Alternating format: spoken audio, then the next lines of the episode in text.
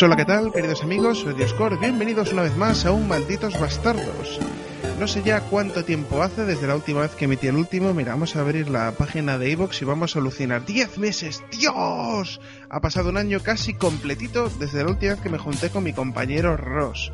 Pero esta vez he hecho un canje, yo creo que es un cambio para mejor, y tenemos a la señorita María, o María VLC, eh, como participante en este podcast eh, de P2P. María, puedes presentarte. Hola, pues nada, soy María Cebrián y estoy aquí encantada de colaborar en el podcast de Malditos Bastardos. Y nada, pues a ver lo que me tienes preparado, de qué vamos a hablar hoy. Vale.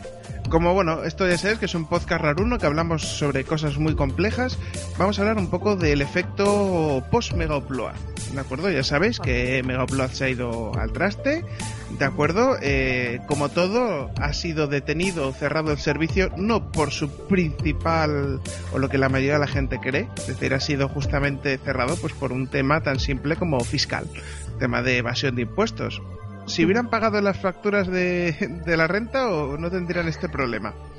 Pero si... Ay, ¿Cuál era el, famoso gángster este americano eh, que también, que en la época de la ley seca? Es decir, que incluso a ellos Hacienda siempre puede contra ellos. Nunca engañes a Hacienda. Sí. No, no, no. Entonces, pues bueno, en un principio, ¿qué es lo que ha pasado? Pues lo que debería de pasar y debería de ser normal. Hemos vuelto unos 5 años al pasado. Sí, volvamos a sentirnos que la, burbuja inmobiliaria no ha explotado, los pisos están por las nubes, pero la sociedad española está contenta, la gente tiene trabajo y la gente se descarga cosas del emule. En un principio, yo después de la caída de Megaupload lo que he hecho es volver a desempolvar. Uy, Dios mío, mi Skype. Espera, vamos a cerrar. No pasa nada. Vale, ya está.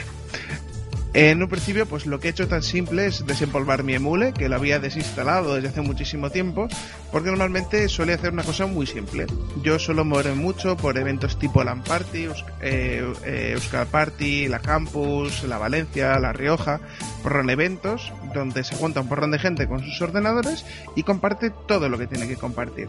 Normalmente era de la manera que yo descubría series nuevas y de Mega Upload, pues series como House, Dexter, me iba descargando capítulo a capítulo según iba saliendo. Pero eso se acabó. No. Ahora lo que han cambiado es un poco el volver al pasado. Vamos a hacer un pequeño resumen de qué es el emule, cómo funciona, cuál es el futuro de los P2P y en un principio porque la principal ventaja es que los P2P no podrán nunca ser derrotados. Los P2P, como indica su palabra, es el acrónimo de peer-to-peer, personas contra personas. Es lo típico de yo te paso una casete, tú me pasas otra y así intercambiamos. Eso lo pasamos a casete, lo pasamos a música, a libros, a discos, a fotos, a películas, a biografías, a toda nuestra información por Internet. Es decir, que la información que se mueve entre P2P no hay nadie que la controle, solo el, global de los usuarios, y no existe nada que los usuarios no quieran que haya.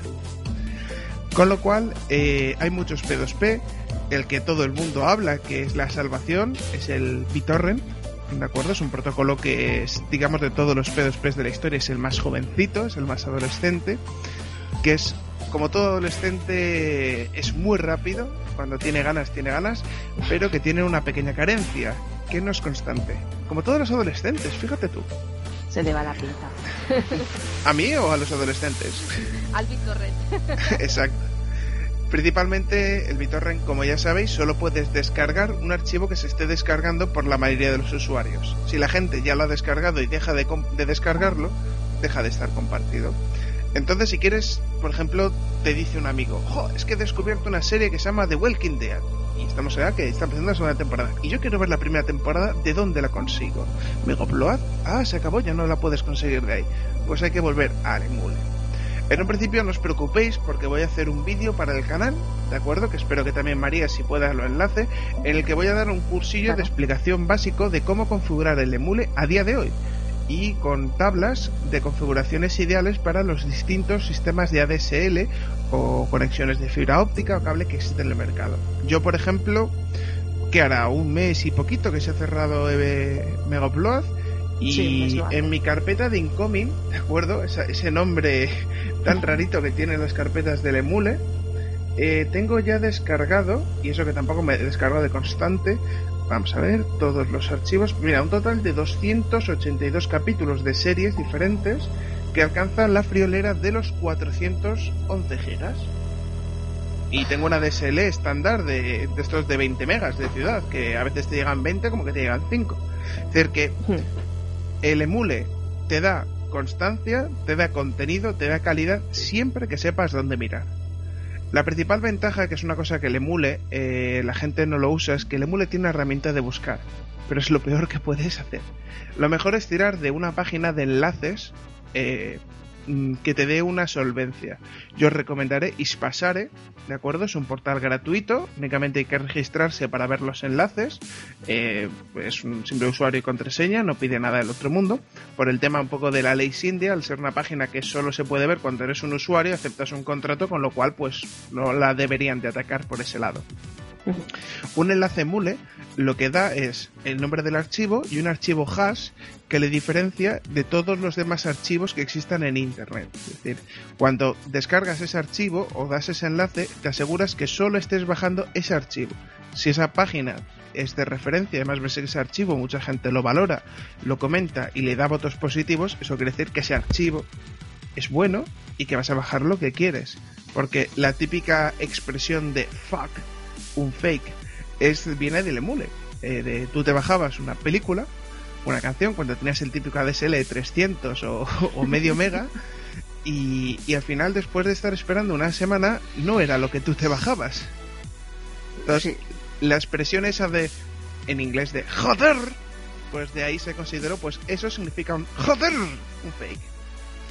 Pero a día de hoy, pues tenemos unos ADSLs que han evolucionado mucho, permite subir, tener una buena configuración. Y una cosa que a mí me encanta de utilizar Xpasare es que se puede, del emule se puede controlar la velocidad de descarga y subida. El emule siempre está en marcha. Una cosa que yo nunca he hecho es apagar mi ordenador. Todas las noches mi ordenador está 24 horas encendida. Por suerte no es un portátil, si no se tostaría. Y es algo que cuando no descargaba series con el emule era, digo yo, ¿para qué lo dejo ence- encendido? Apágalo y vuelve a encender, así no gastas corriente. No, no, mi subconsciente decía, déjalo encendido, yo qué sé. Me pongo música de fondo, usaba un ordenador entero que consume casi mil vatios para ponerme música en casa mientras dormía, por la costumbre de años y años de teniendo el emule 24 horas encendido. Con lo cual ahora me vuelvo a sentir bien consumiendo la misma cantidad de corriente, pero al menos sabiendo que estoy ganando slots. De acuerdo. Pues simplemente es, es esto. Atentos al canal de YouTube que os explicaré cómo configurarlo y cómo volver a darle un uso. Aparte de esto, pues eh, María y yo lo que vamos a hablar es de series. ¿Qué estamos viendo? ¿Qué nos gusta más? Y en principio por recomendaciones, pues para que vayáis viendo. Con lo cual, eh, empezamos. Si quieres tú elige una serie así que tengas dentro de tu listado de series habituales y coméntanosla un poquito. A ver si yo me animo a dejarla. Bueno, yo la verdad es que tengo bueno, unos gustos un poco bizarros, muy raros, la verdad, porque mezclo, puedo ver en un mismo día un capítulo de The Big Bang Theory que uno de The Walking Dead que Gossip Girl, o sea que no tengo un gusto fijo en, en cuanto a las series. Entonces, eh, no sé, por hablarte de una serie que me gusta mucho, que han comentado por ahí que a lo mejor no tiene cuarta temporada, es Misfits, es una serie británica de unos chicos eh, que están haciendo servicios comunitarios por cada uno tiene su- sus motivos.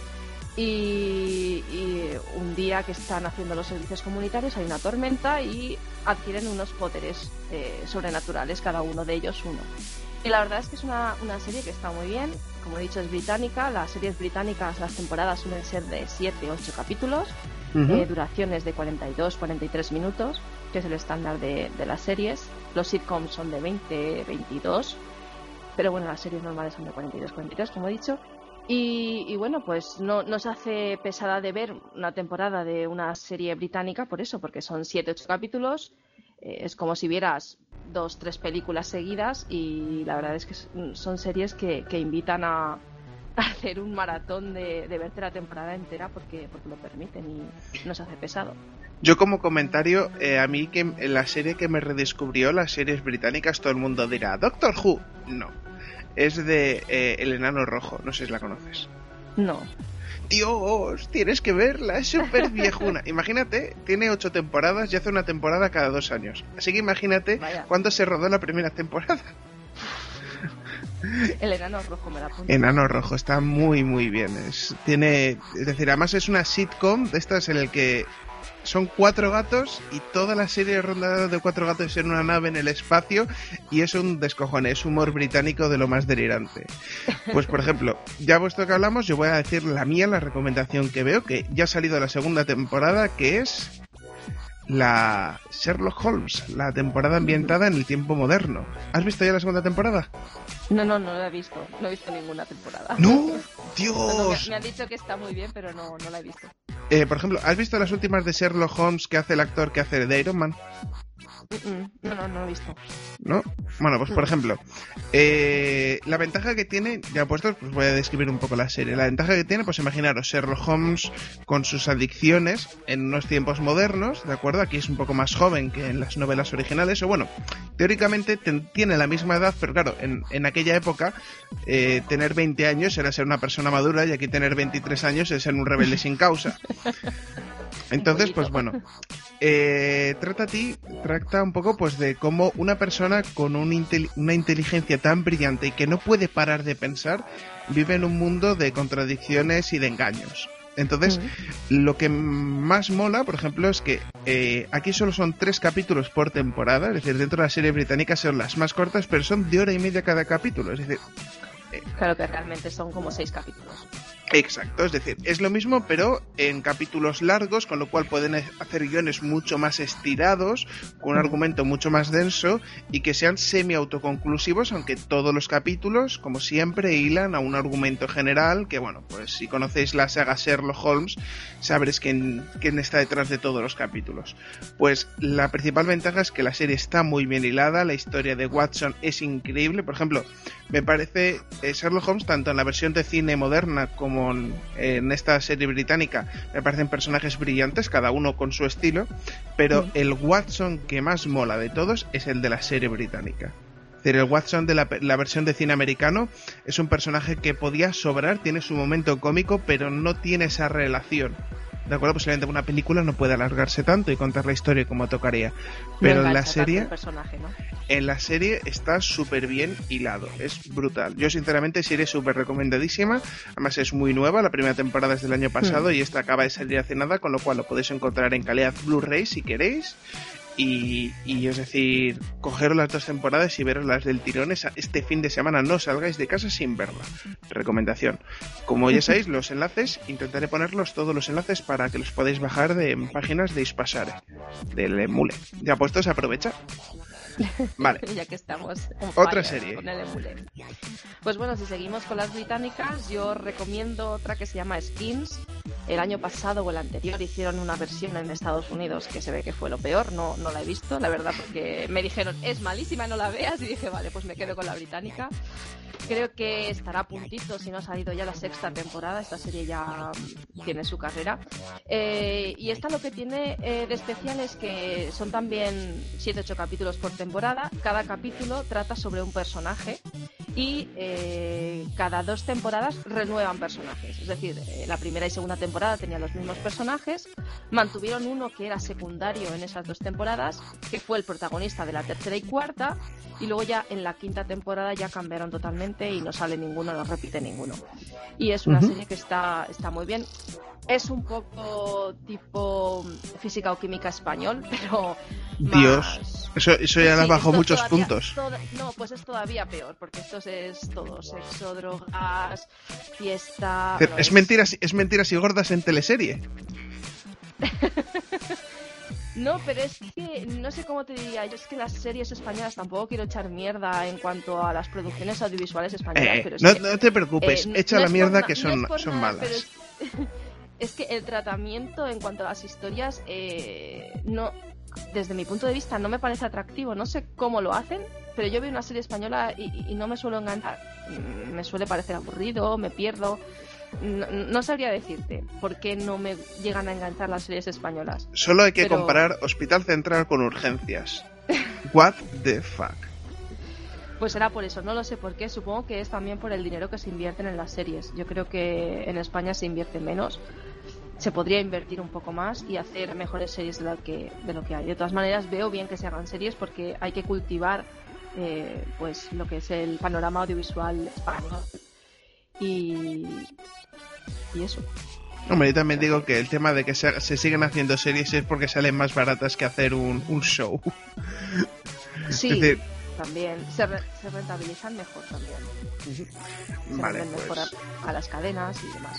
Series británicas, yo pues que tampoco, quitando Nano Rojo y cuatro más, por ejemplo Doctor Who, sé que la gente me dirá, tienes que verla, no me llama mucho la atención. Es una serie que yo veo muy... ¿Sigues Doctor Who? No, creo que vi el primer capítulo y no me gustó mucho. Bueno, el primer capítulo, ¿qué temporada? Porque esa serie es vieja hasta, hasta decir en blanco y negro. No, vi el primer capítulo de la nueva. Ajá. Es que, por ejemplo, es una serie que mm, para mí me parece Doctor Who que es muy como eh, la tía hasta que se escondía, que era que tiene un juego de mesa, que no me acuerdo ahora. Eh, yo te bueno, un capítulo. que es, que es para críos, es, es, una serie muy para adolescentes, que vale, que tiene mucha referencia freak y kick, todo lo que tú quieras, pero que es un humor muy para preadolescentes. Vale, pues yo vamos a recomendar una sitcom americana, eh, creo que es tipo producción HBO, que es Dos chicas sin blanca, ¿de acuerdo? Esto es... Me encanta. En parte, yo la descubrí, pues eh, van ahora por el capítulo 9 de la primera temporada. Es una. Yo al menos tengo el 9 bajado. van por el, por el capítulo 16. ¿en castellano o en inglés? Ah, en inglés. Ah, es que yo. No, pero en castellano irán por el octavo, noveno, creo que se han quedado. Por eso, es decir, yo tengo el noveno. Vale, sí. Sí, por ahí van. Entonces, pues bueno, es una sitcom, digamos, al estilo cutre, pero que sus personajes es decir, no es que se gasten mucho, pero es que sus personajes son tan llenos de espíritu que es que compensan las bajas situaciones. Desde las dos protagonistas hasta el jefe de las mismas, eh, hasta. ¿Cómo se llama el caballo? Eh, eh... castaño. Castaño, eso. Es decir, es una serie brutal. Es una serie, pues bueno, de dos chicas que no tienen un duro, que intentan conseguir su sueño de acuerdo a base pues de hacer pastelitos, los cupcakes, que básicamente son eh, son lo que nosotros en España denominamos eh, las madrinas o los muffins, porque el típico cupcake que hacen allí es, el grande con chocolate por dentro, sirop, eh, azúcar encima, glaseado y un porrón de cosas. ¿De acuerdo? Sí, son enormes.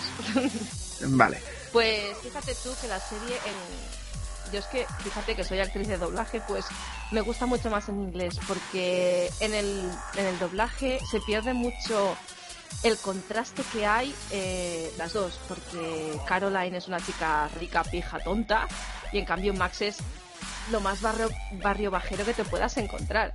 Y en el doblaje suenan un poco equiparables, equiparadas.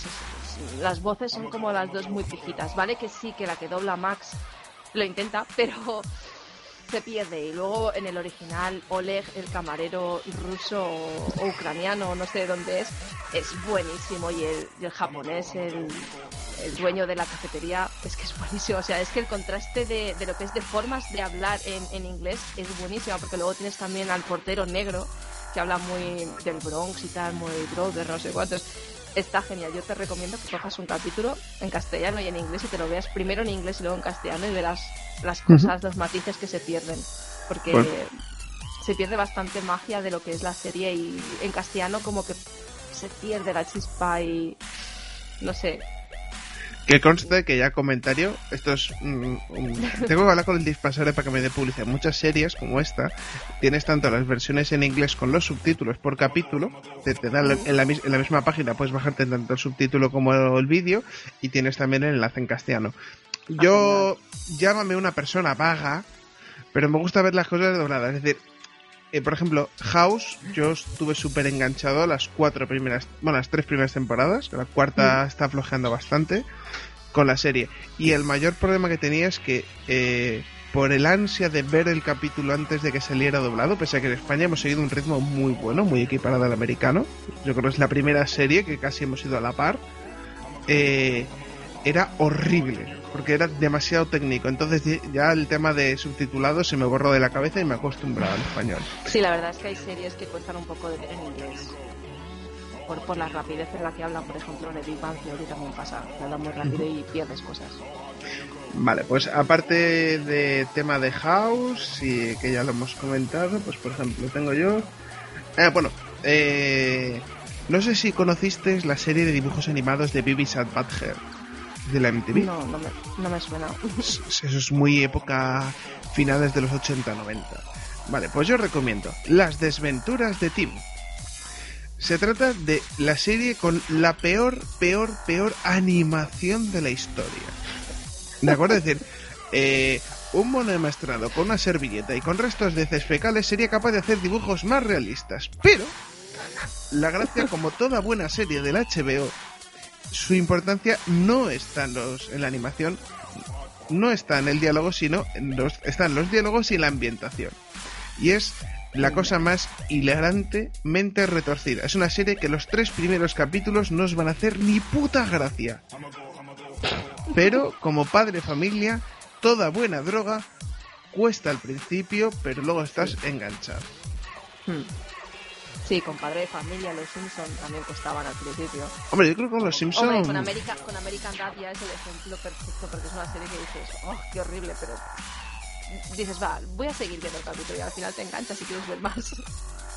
Pues las desventuras de Tim. Animación de la peor que te puedes imaginar, pero eh, yo creo que es la típica serie que si tienes amigos que fuman marihuana, invítales a tu casa inhala esos hedores que van soltando ellos.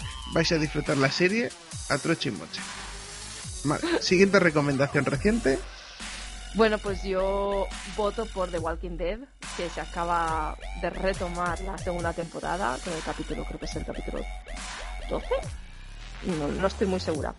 Eh, bueno, es una serie de, de zombies, han llegado los zombies, están tienen a la Tierra secuestrada prácticamente y hay un pequeño grupo que intenta sobrevivir y se van encontrando con otros pequeños grupos de gente que superviviente, gente superviviente. Y bueno, pues ahí está un poco eh, la dualidad de seguimos luchando contra los zombies, pero a la vez luchamos contra las personas vivas y está ahí un poco también las tramas internas o subtramas de los problemas interpersonales entre los personajes, que es lo que le da magia a la serie. Sobre todo ver cómo van evolucionando, porque al principio los que parecen buenos no son tan buenos y los que parecen malos no son tan malos. Así que yo creo que es bastante conocida, casi todo, todo el mundo la conoce y, y es muy muy recomendable. Serie que también sí. Te dan un poquito de asco las tripas, la sangre. Tampoco se ve tanto. Así. Eh, depende de los capítulos. Hay capítulos que dices, jolín, es necesario. Hombre, eso sí, pero, los tíos. Pero sí, si, no, es, no es muy exagerado. si tienen que mostrar la típica escena de la niña zombie recién convertida con media cara desfigurada, no se cortan un pelo y lo muestran. Vaya teléfono. Que lo que decía es que es una serie en la que no se cortan un pelo. Si tienen que mostrar una escena gore, toca y es lo que hay, es el apocalipsis, no se van a cortar un pelo. Pero cierto es que la trama de los personajes es muy, muy, muy buena. Hablando una que también la ambientación para mí es impresionante y además el vestuario es Mad Men. No sé si la sigues. No. Es una serie ambientada en los años 50 americanos, ¿de acuerdo? Eh, no sé si es antes o después de la depresión, ¿de acuerdo? En el que, bueno, pues trata de la historia de una empresa de publicistas. La cuestión, como toda serie del HBO, para gente que ha seguido, pues... Eh... ¿cuál es la de la la serie esta de mafiosos? Leche de... Eh, italoamericana. ¿Los Soprano? Los Soprano, eso. Pues como otras series es vuelven al pasado, pero aquí están volviendo mucho tiempo atrás con una ambientación excelente, con unos guiones muy bien hilados y lo mejor de todo es tanto el vestuario, la ambientación. Por ejemplo, Mad Men en su primera temporada en Estados Unidos tuvo un éxito arrollador, principalmente porque volvió a poner de moda la ropa de la época. Mm. Incluso se, se, organizaban fiestas estilo Mad Men, ¿de acuerdo? Incluso hay un canal americano que es debe ser que debe ser casi la única programación que echan. Repiten capítulos hasta la saciedad. Es como un canal la sexta 3 o sexta 4, por poner un ejemplo. Entonces, una cosa que Mad Men eh, me impresionó es el, eh, lleva la ambientación a todos los aspectos de la época con respecto al machismo, chauvinismo. Por ejemplo, a mí me encanta, la primera escena es brutal. De repente ves a un médico que se levanta entre unas cortinillas, ¿de acuerdo? Saca el cigarro de la boca y le dice, no me diga tú que serás una de esas. Y de repente se trata que era un ginecólogo que le estaba escultando y creo que la chica quería un anticonceptivo y le estaba diciendo, oye, no seas tú una esa guarrilla que se va y se acuesta con cualquiera por dinero. Y dice, no, no, que yo soy una chica casta y tal. Pero ese momento, nada más empezar, primer capítulo, primeros cinco minutos es brutal. Me ha recordado un poco al estilo Californication. sí, hombre, vale que no es el mismo rollo, no tiene absolutamente nada que ver, pero es decir, en tema de si tienen que ser zafios, pero es que no son zafios. Ahora a nosotros nos parece un comentario zafio, fuera de machista, chauvinista, todo lo que quieras, pero es que en la época es como era. Y ves mucho, pues, la típica, la revolución de las mujeres, con el tema este de los sujetadores, estos son esclavos, son, las, son los grilletes de la edad moderna. Entonces, justo es en esa época, cuando Berkeley es un hervidero de ideas, eh, allí la gente son los alcohólicos empedernidos, pero a palo seco, es decir, el concepto del refresco eso no lo entienden. La Coca-Cola yo creo que ni se había inventado todavía. Ahí les ves todo el rato bebiendo con whisky, fumando Malboro. También es verdad que coincide que al ser publicistas, eh, parte de sus comisiones las cobran en material. Entonces ellos básicamente tienen alcohol ilimitado, con lo cual no está más que todo el puto día bebiendo. Y tiene momentos muy delirantes. Y si te gusta el estilismo de la época, es una serie súper recomendable. Muy bien, pues me la apunto también. Van ahora por la cuarta, cuarta, quinta temporada. Empieza la quinta breve. Vale. O sea que ya está bastante avanzada. Sí, sí, sí, sí, son. Creo que son 20. Además que esta será de 20 y pico capítulos temporada, porque es sitcom. Eh, tengo yo hasta el. Creo que son 16 capítulos por temporada. No, no, bueno, es, no es sitcom porque tiene muchos emplazamientos, la oficina, las casas de cada uno, es decir, es una serie más abierta. Ah, vale. Pues yo voy a hablar de la comedia de moda que es Modern Family, que lo gana todo. Siempre gana todos los premios últimamente. Y bueno, al principio no sabes muy bien qué tienen en común todos los personajes, pero bueno, tras dos capítulos te das cuenta de que todo, todas las tres familias que, que, componen la serie son familias, están interrelacionadas. Y la verdad es que es muy entretenida porque van, van intercambiando lo que es eh, las escenas, entre comillas, ficcionadas lo que es la vida y a la vez eh, como unas confesiones que hacen a, la cámara. No sabes muy bien si están hablando con un psicólogo, con un psiquiatra, no, lo sabes muy bien, o, simplemente contigo, ¿no? Están buscando un poco el feedback con, el espectador para que seas más, cómplice de, sus historias. Y, la verdad es que esta, este nuevo formato ha sido bastante bien acogido por el público y son llevan tres temporadas creo que es, la tercera que sí, la tercera temporada que ya van por, por la mitad, me parece. Y, eso, están ganando casi todos los premios en, que consta que todavía no le he metido en caliente. Todo el mundo me habla de ella, de, del viejuno chocho con la... es decir, que tiene que estar muy bien, lo único es que todavía no me he metido, pero me la apunto para empezar a verla este fin de pues semana. Porque ya está en castellano, las... Vamos, prácticamente van, van al ritmo de, de inglés, van traduciendo. Es como The Walking Dead, ¿sabes? Prácticamente salen los capítulos en castellano, al igual que en inglés. Así que es fácil de ver. O sea que también son de 20 minutos. mola, mola. Eh, son, muy entretenidos. Ahora vamos a hablar de una pequeña serie de animación. No sé si tú en tu época jovencita, allá en los, allá en los finales de los 80, veías Los Caballeros del Zodiaco. Claro. Vale.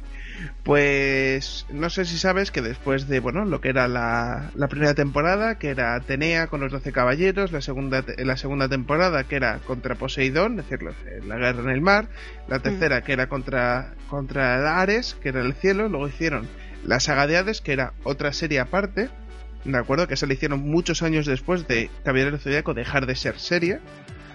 Y eh, han vuelto a sacar una serie nueva que se llama The Lost Canvas. Canvas ¿De acuerdo? Se trata, pues, mm, Senseiya como protagonista de la serie ha muerto hace muchísimos años, es como 200 años en el futuro, pero trata, pues bueno, todos los caballeros del Zodiaco se han vuelto, se han... Eh, hay leche.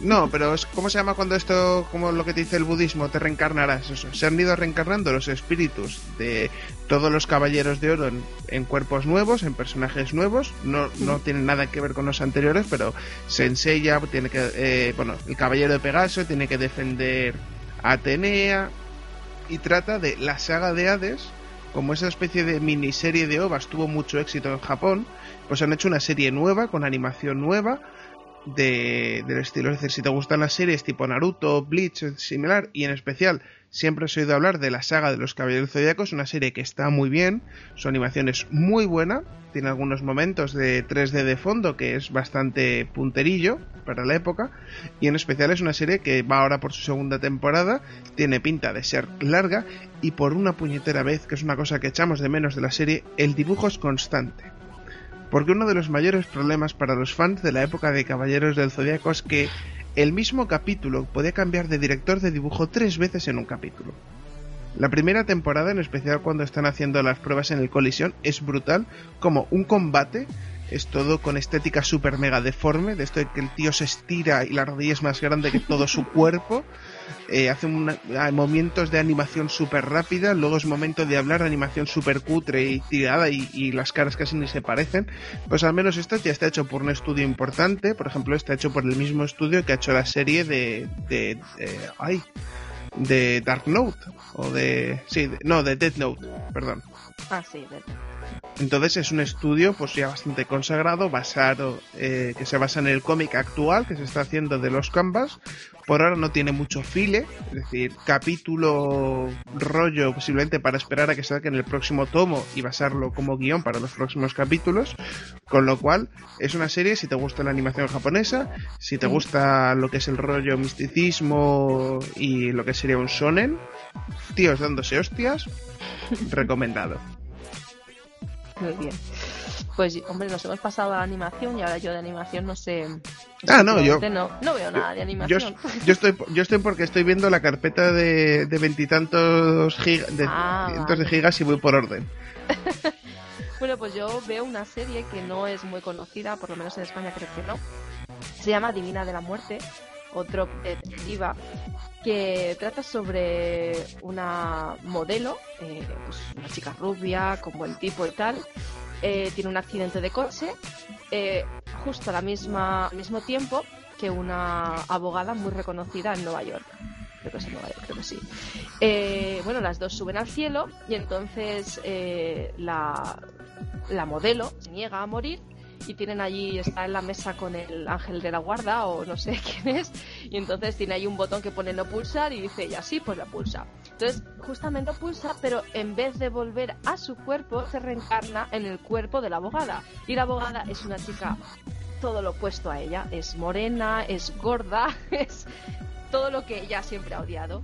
Entonces, eh, ella entra en el cuerpo de la abogada, pero a la vez que es ella, porque ella tiene sus recuerdos, eh, de hecho habla con su, con su prometido y todo, pero claro, no puede decirle yo soy tu novia, tu prometida, porque está en el cuerpo de la otra. A la vez tiene también una parte del cerebro de la abogada que no ha muerto, que le da eh, capacidad a ella de ser, porque claro, ella era tonta, era un modelo rubia tonta, el, el, prototipo, sí, de mujer tonta. Prototipo de pasarela. Sí, y entonces, claro, eh, la abogada es súper dotada, tiene una mente estupenda y privilegiada y, vamos, es un crack, es una crack en, la abogacía. Entonces, eh, es un poco la contradicción dentro de una misma persona, que ya es morena, como te digo, eh, tiene una mentalidad de, oye, voy a poner este vestidito, voy a pintarme y hacer la manicura, no sé, ¿sabes? Todo lo que hacía la otra siendo delgada y a la vez tiene la prodigiosa mente de la abogada. Y, está muy bien, es una serie que no es muy llamativa, no es una gran serie, pero es bastante entretenida porque tiene también tramas con, compañeros del trabajo, con sus antiguos amigos, también que no la descubran porque ella no es, no es ella, también a ver que hablan de ella a sus espaldas, de la muerta, se supone, de la modelo. y, es bastante interesante, es, una serie que no, no es muy común y, a mí me gusta. Como, como comentario, eh, eh, ¿hablan entre las dos, entre la, entre la mentalidad del abogado o simplemente es por ciencia infusa sabe la respuesta? Eh, no, no, la que habla es la abogada. Ella está dentro del cuerpo de la abogada y es como si fuera la abogada. Lo que pasa es que ella sabe que no es eh, ella, ¿sabes? No, pero eh, yo me imaginaba como el hecho de poseído y le está diciendo que tienes que decir esto, que te estás equivocando. Ah, no, no, no, tiene, no, no, no, tiene como, como lapsus en el cerebro. A lo mejor está hablando de repente de, ay, ay, sí, sí, sí, sí, sí, lo sé, lo sé, porque esto en el caso no sé qué, no sé cuánto, ¿sabes? Le viene como flashes o, por ejemplo, va un día a una cafetería y una persona que ella, no, que ella como la modelo no conocía, pero claro, la, la abogada sí que la conocía. Y entonces le dado como la, ay, no sé qué, ay, yo a esta persona la conozco de algo y no sé de qué. Entonces se va a hablar con ella, oye, ¿de qué nos conocemos? Pero, y entonces se dice, pero bueno, si soy tu hermana, no sé cuánto, ¿sabes? Entonces así un ah. poco es un poco shock porque claro está en el cuerpo de la otra está teniendo la vida de la otra pero sigue siendo la modelo dentro de por si os interesa, ni pasar no está, ya me procuraré yo de crearle la ficha. Y la serie se llama en inglés Drop Dead de Viva, Diva. Sí. Bastante curioso, me la apunto. también hasta la tercera temporada. sí, ya te he dicho que como no es una serie que tenga mucha audiencia, es, difícil de encontrar. Yo la verdad es que vi el capítulo piloto por, por verla y, me enganchó y dije, venga, va, voy a seguir viéndola. Y la verdad es que una vez que empiezas a ver una serie, porque te cuesta dejarla. Vale, pues vamos a ver. Bueno, la siguiente es una vieja conocida de los series, True Blood. La, la, serie en la que me encantaba, eh, no sé si sigues la eh, Cleveland Show. No. ¿No? Bueno, pues hacen una referencia a esta serie diciendo, dice, Dios, yo pensé que esta era una serie de vampiros y solamente es el sueño erótico de dos gays. vale. True Blood, otra serie de HBO en el que el primer capítulo a mí me enganchó porque se veían tectas, gente follando, sangre y muchos desnudos de gente guapa. Solo dijo eso. Entonces, para mí fue una serie que fue en plan, digo yo, bien, la HBO empieza bien. Luego al final, pues bueno, eh, al final la pierde toda esa esencia, pues se convierte en una serie un poco más recatada. Yo creo que la tercera temporada les dijeron, ala, ya os estáis pasando y empieza a tener un poco más de guion, pero bueno, ya te enganchas, los personajes te caen bien y, la vas siguiendo. Es una serie que, bueno, es, muy recomendable las dos primeras temporadas, por lo que es la sensación. No cumple casi nada del canon vampírico, ¿de mm. acuerdo? Para la gente de la necromancia, pero bueno, es una serie bastante recomendable. Por eso yo creo que también ha gustado más, porque no es la típica serie de vampiros. No es Crepúsculo.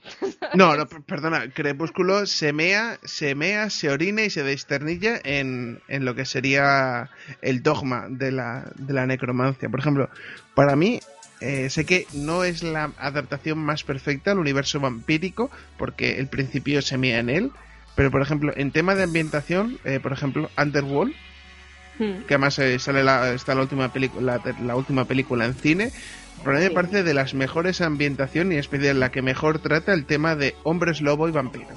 ¿De acuerdo? Es decir, no cumple el canon al 100%, pero dices tú, mira, si se tiene que readaptar bajo estas normas, se acepta. Pero vamos a ver, es que es, un mundo ficticio, no existe, se supone. Entonces, ¿quién ha dicho que esas reglas tengan que ser esas? Hombre, pero esto es como todo, es, es el también como no hay un ¿quién, ¿quién lo ha originado?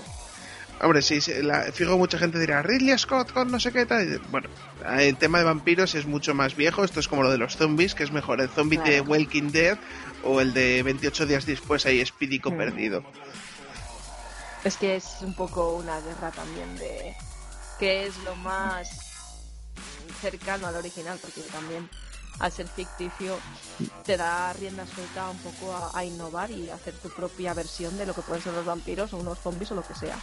Por eso a mí la serie Underworld, la saga, me gusta bastante. En especial el capítulo, la última película, que es una especie como de cuenta, es un flashback que cuenta los orígenes de cómo empezó todo, la riña entre... Pues está bastante bien. Por ejemplo, una serie que su ambientación es muy parecida, aunque no tiene mucho que ver, es Van Helsing, no sé si te mm. acuerdas de ella, que es una serie que a mí me encantaría que hicieran continuación. Es decir, yo cuando las vi dije yo, mira, es como, es, decir, además el tipo de fotografía, el retoque, el vestuario es muy parecido. Evidentemente, Bajalsin está pasado mucho más en el pasado. Bajalsin es mucho más fantástico, tiende más a la magia, pero mm, como personaje me gusta muchísimo y yo creo que se merecería una segunda película. Pues más series, ¿no? Yo luego tengo dos series que pueden ser mm, catalogadas para adolescentes, que es Gossip Girl y Pretty Little Liars. Son bastante diferentes. Una, bueno, Gossip Girl trata sobre la alta alcurnia o la élite de, Manhattan, de Nueva York. Y bueno, pues son las aventuras y desventuras de, de niños pijos. Primero están en el instituto, ahora ya después de cinco temporadas están en la universidad. Pero bueno, eh, siguen siendo... Pijos. Es, sí, aparte de pijos, las mismas puñaladas traperas por la espalda, nunca acaban de confiar los unos en los otros y lo que acaba pasando en estas series, que acaban todos liados con todos porque ya no saben a quién liar con quién para que la serie sea diferente.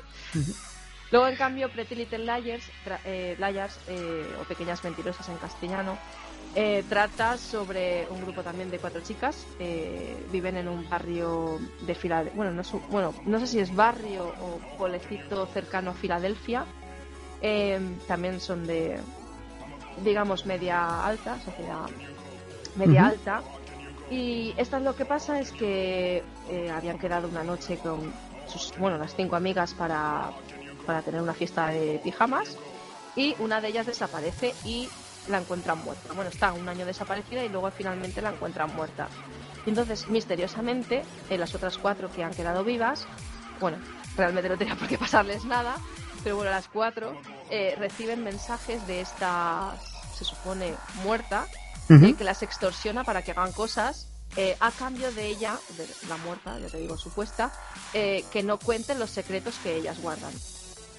Es thriller, misterio, que está, está muy bien y también eh, ha tenido muy buena crítica, va por la segunda temporada y, también está en castellano, se puede, se puede ver en castellano.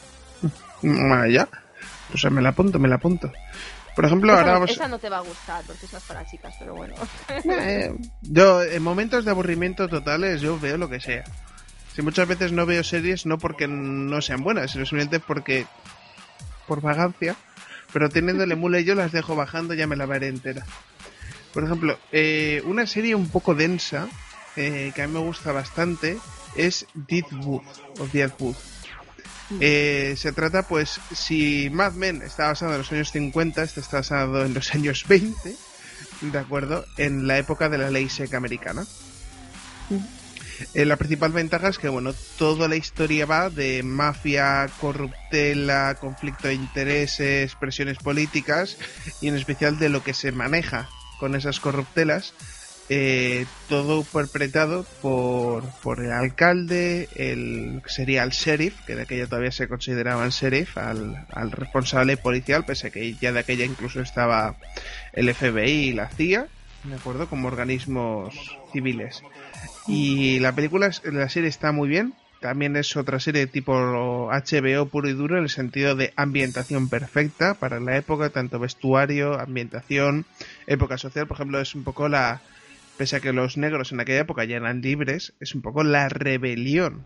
¿De acuerdo? De decir, de decir, mira, ya no, no tenemos por qué ser los trabajadores peor pagados eh, no tenemos que hacer ciertos trabajos, somos gente... Vuestros sirvientes, sí. Eso es, entonces es una serie que a mí me gusta mucho por la ambientación y entonces, me, gustan bastante las series de época que se lo ocurran. ¿Esta es nueva? ¿Puede ser que sea la primera temporada? No, bueno, ya va por la segunda, está la segunda está a la mitad, pero es una serie que también es muy poco conocida y en Hispasare ahí la tenéis para disfrutar. Saben, por ejemplo, el actor eh, principal es un actor bastante conocido, ahora te digo el nombre, eh, por ejemplo, una cosa que me encanta de, aquí es que te aparecen fiches de IMDD de Tokiski. Ah, no, van. No, espera. Perdón. Deadwood es una. es, es, la he dicho mal. Deadwood es tercera temporada y es un western. Western. Esto no tiene nada que ver con lo que he dicho antes. La que he dicho antes es otra que ahora te digo. Eh... Ah, vale. La que yo he hecho es eh, Broadwall Empire. ¿De acuerdo? Ah, es decir, la... tampoco la conozco. Es que la de Deadwood esa que has dicho creo que es nueva, ¿no? ¿O no? Bueno, lleva tres temporadas. Ah, pues tampoco es la que yo digo entonces. La de Broadwall Empire va por dos temporadas, la segunda temporada está en proceso, ¿de acuerdo? Y el actor principal es... Eh, no. Este no es... Eh, Michael Pitt.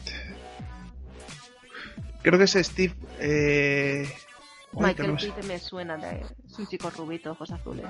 Ese es el chico joven, pero el protagonista es eh, Steve Buscemi, de acuerdo, que es un ah. actor bastante veterano que, que ha participado. Además es un personaje que a mí me... El personaje que tiene es que le pega.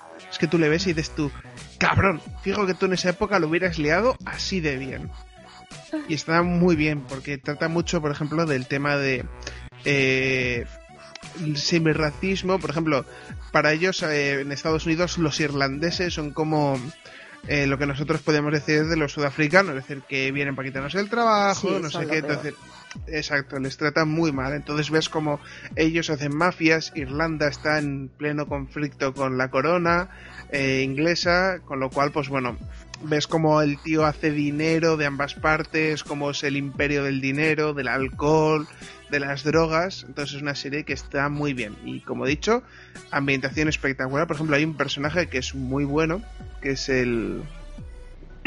es el ayudante de uno de los protagonistas, que es un, es un herido de guerra, que toda la mitad de la cara la tiene totalmente quemada, va con una especie de máscara de hierro, le cuesta mucho hablar porque le falta la comisura del labio en un lado, entonces se le cae un poco la babilla, entonces habla muy poquito. Mm. Y es un personaje que está muy bien interpretado. Es decir, es como el fantasma de la ópera, ¿no? Es decir, puede quedar muy mal. No, porque el tío Leves es, es muy tranquilo, está muy cerca, pero al menos está momentado. Por ejemplo, el, el hijo, una de las hijas del protagonista, eh, sufre la polio, una enfermedad muy contagiosa para la época. Si habéis visto Forrest Gump, pues bueno, sabéis que el principio de la serie era en la época más dura de la polio. Sí. Porque Forrest Gump era, tuvo la enfermedad, pero bueno, se curó corriendo, no me preguntes por qué, pero bueno.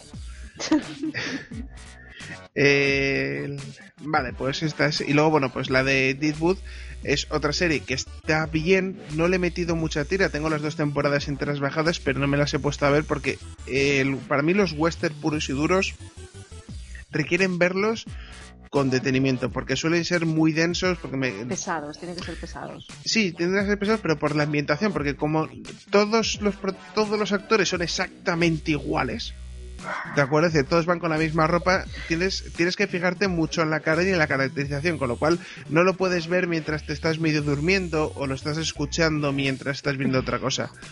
Es tienes que centrarte en verla y disfrutarla como una película. Al 100% de tus facultades, ¿no? Sí, porque yo soy mucho de estar viendo series mientras estoy navegando por internet, controlando el Twitter, las redes sociales o editando fotos. Con lo cual, esta serie la tengo a la espera de un fin de semana de aburrimiento puro y duro. Decir, ala, primera temporada del tirón, segunda temporada del tirón. Que, no que así lo hice con Lost. Por ejemplo, Lost sé que es una serie súper densa, me daba miedo, todo el mundo en plan, ¡ah, no, este capítulo! ¡ah! Todo el mundo, y yo diciendo, no, no te enganches, no te enganches, no te enganches, no te puedes verla, no te puedes verla. Espera. Primera temporada se hizo, todo el mundo dijo, ¡ah, la leche! Espera. Segunda temporada, todo el mundo, ¡ah, la leche! Tercera temporada, ¡buah, esto afloja! Vale. Primera, segunda temporada me las vi del tirón y dije, vale, espera que me veo la primera, la segunda, tercera y cuarta del tirón y ala, acabo la historia y que le den por culo a la isla flotante con teletransportación. Yo la tengo todavía por ver así. ¡Dios! No, no te preocupes, ya sé que están todos muertos, o sea que... Ah, vale. A ver, eh, a ver, es como decir ahora contar el final de Harry Potter, ya ha terminado hace meses, o sea, si no quieres saber cómo ha terminado es porque te has metido en una burbuja, o sea, a estas alturas es, tontería, no, si la veo es porque quiero verla porque todo el mundo que la ha visto me ha dicho que es una gran serie y que está muy bien, no por cómo acaba, que ya sé cómo acaba. O sea, Yo, por ejemplo, a mí me encantaba en la primera temporada, en especial con, con el tema de Locke, de esto de que más o menos Locke sabes quién es, el tío este que, que al principio va una silla de ruedas, llega a la isla y puede andar, está loco, hmm. tiene presiones, se convierte en una especie de guerrero soldado Rambo de la jungla. Hmm. A mí me encanta un comentario de esto de... ¿Alguna vez has jugado una partida de rol de libro, tipo Dragones y mazmorras, D&D, eh, eh, Los Siete Anillos, o algo por el estilo? No. Vale. Pero Normalmente, más o menos como funciona. Las normas de un libro de roles, tú te creas un personaje según una serie de tiradas de cartas donde tienes facultades y defectos. ¿De acuerdo?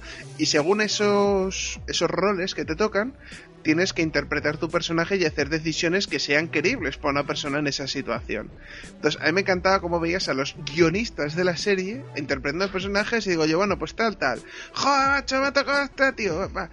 Mira, empieza la historia y dice, oye, una cosa, ¿y por qué no me cambio estos dos atributos de inteligencia por no? Me lo cambio, mira, quiero quitarme lo de andar en silla de ruedas y me pongo pues que tengo depresiones psicológicas y no sé qué. Y ves cómo se están cambiando, porque la primera temporada la gente que es buena es mala, cambian de roles, es, es brutal. Entonces para mí, a mí esa coña fue la que dije yo, vale, esta sí tengo que verla por lo paranoica que tiene que ser, pero con calma.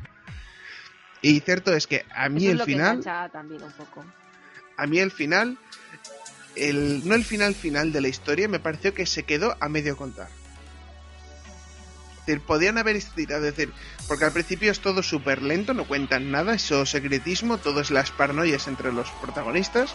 Luego al final pegan un acelerón de 280 por hora, te dan muchas cosas por hechas, muchas cosas pues dicen, no, es que claro, como estabais en el otro, pues claro, tampoco te lo quiero destripar lo que es la historia. Entonces, de la manera que leíran la segunda parte es muy en plan de, bueno, si vas de listo y te has visto todos los capítulos, pues lo enlazan. Esto, venga, se acepta. Pero, podrían haber. Ese es el momento en el que esta es la última temporada, así que espabilaros y sacadlo todo. Sí, sí, sí. Entonces, claro, los guionistas se vienen un poco entre las cuerdas. Que eso suele pasar mucho en las series que de repente dices, pero bueno, ¿aquí qué ha pasado de golpe esto? Por ejemplo, es una pena para mí House, es una serie que me gusta bastante. Cierto es que se estaba encasquillando en soy adicto, no soy adicto, soy adicto, no soy adicto. Y es una pena que la cierren, básicamente por eso. Porque yo creo que las, las series se desgastan. O sea, llega un momento en que se desgastan y, las tramas ya no, no se pueden revivir porque ya se han ido muriendo. Y el chiste de esto es un sueño del resine. Sí, es que es eso, es que por muchos personajes que entren a hacer subtramas, a ti los que te gustan son los personajes principales. Y si los personajes principales lo van perdiendo, al final la serie va perdiendo magia. O haces un renueve total de todos los personajes y que sea lo que Dios quiera, lo aceptas o no lo aceptas, o no lo hagas así porque queda guarramente, porque dices, joder, es que no. O sea, lo de que al final saliera la Belén Rueda otra vez decías de los serranos, decías, pero qué coño. y te ponían las imágenes, como se ponía, claro, que eran del primer día y decías, sí, claro, pero es que ya no está igual. O sea, ¿quieres que te ponga el primer capítulo y este último? Era un poco, no sé, es un poco reírse del público, yo creo. Pues bueno, yo creo que ya llevamos ya una hora larga hablando de series. Creo que hemos dado un listado como para que nuestros audiencia, espectadores, seguidores en YouTube tengan como para ver semanas de, temporadas a se me ha quedado por, decirlo de Glee, pero bueno. Ah, di, di, di. A, los, Mira, que les guste. No, es para los que les gusten los musicales y eh, la, música en general y, y tal. Glee está muy bien. Vale, pues yo diré la última mía, Panam otra peli, otra serie basada en época, años 50 más o menos. Se trata de eh, azafatas de la Pan American Airlines, ¿de acuerdo? Que bueno, pues dentro de, de la presión social que podían vivir las mujeres en aquella época, eran como la, la élite. Es decir, podían hacer lo que quisieran, codearse con quien quisieran y entrar donde quisieran. ¿Por qué? Por ser azafatas de la Panam. Eran la élite de las mujeres. Ambientación excepcionante. No, que estaban muy bien consideradas. Entonces, es una serie eh, en tema de vestuario ambientación excepcional, ¿de acuerdo? Eh, tiene sus momentos, es un comedia, drama, thriller, porque tiene un momento en el que una, pues, eh, una miembro la, la, convencen para ayudar con el tema de la Guerra Fría, ser correo para la CIA, entonces tiene sus momentos de tensión. La serie está muy bien ambientada, es una sitcom donde lo curioso es que es dentro de un avión. Eso te iba a preguntar, digo, ¿siempre ocurre siempre dentro del avión? No siempre, es decir, eh, tienen mucho... eh, tiene muchas escenas... Digamos que casi todo lo que es la conversación suele ser en el avión o en algún momento exterior muy puntual. Tiene muchos eh, sitios fuera, como a la gracia está de, de, que son azafatas, viajan por todo el mundo, porque hmm. digamos son las azafatas del primer jet de la Pana. Entonces es como un avión que puede atravesar el Atlántico sin turbulencias, bueno, lo que hoy en día disfrutamos todos, pero que en la época era una revolución. Sí.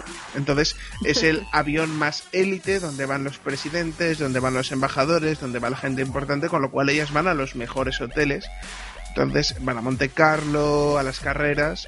Entonces está bien porque los escenarios son mucho CG, ¿de acuerdo? Es, decir, no, es una serie del HBO sin un presupuesto muy alto, ¿de acuerdo?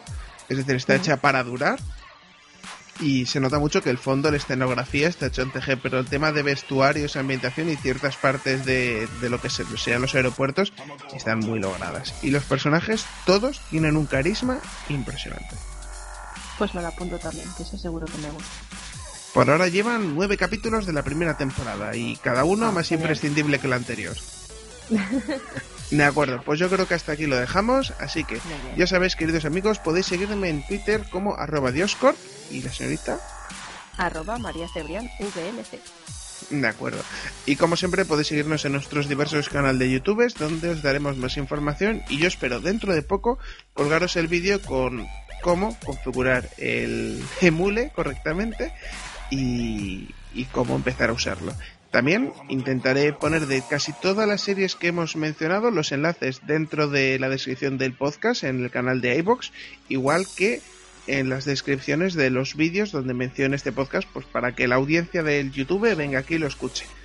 Que, para una vez que grabo un podcast una vez al año, pues para que luego no me digáis que no os enteréis. Pues bueno, chicos, yo me despido. Un placer. Hasta luego. Vale.